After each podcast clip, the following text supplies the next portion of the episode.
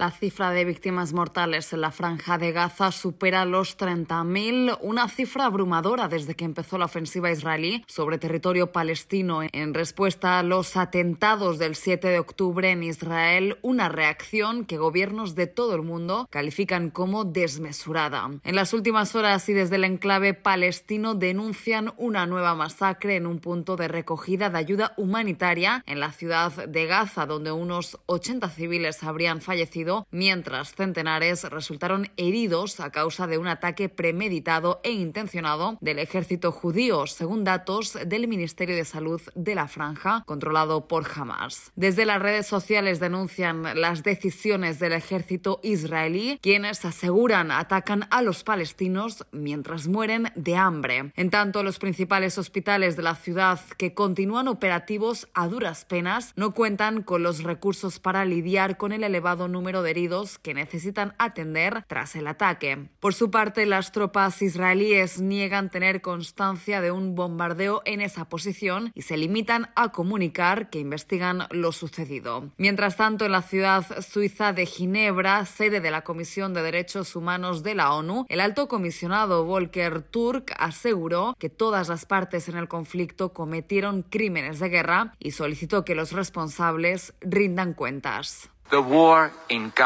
Todas las partes han cometido claras violaciones de las leyes internacionales de derechos humanos y humanitarias, incluidos crímenes de guerra y posiblemente otros crímenes bajo el derecho internacional.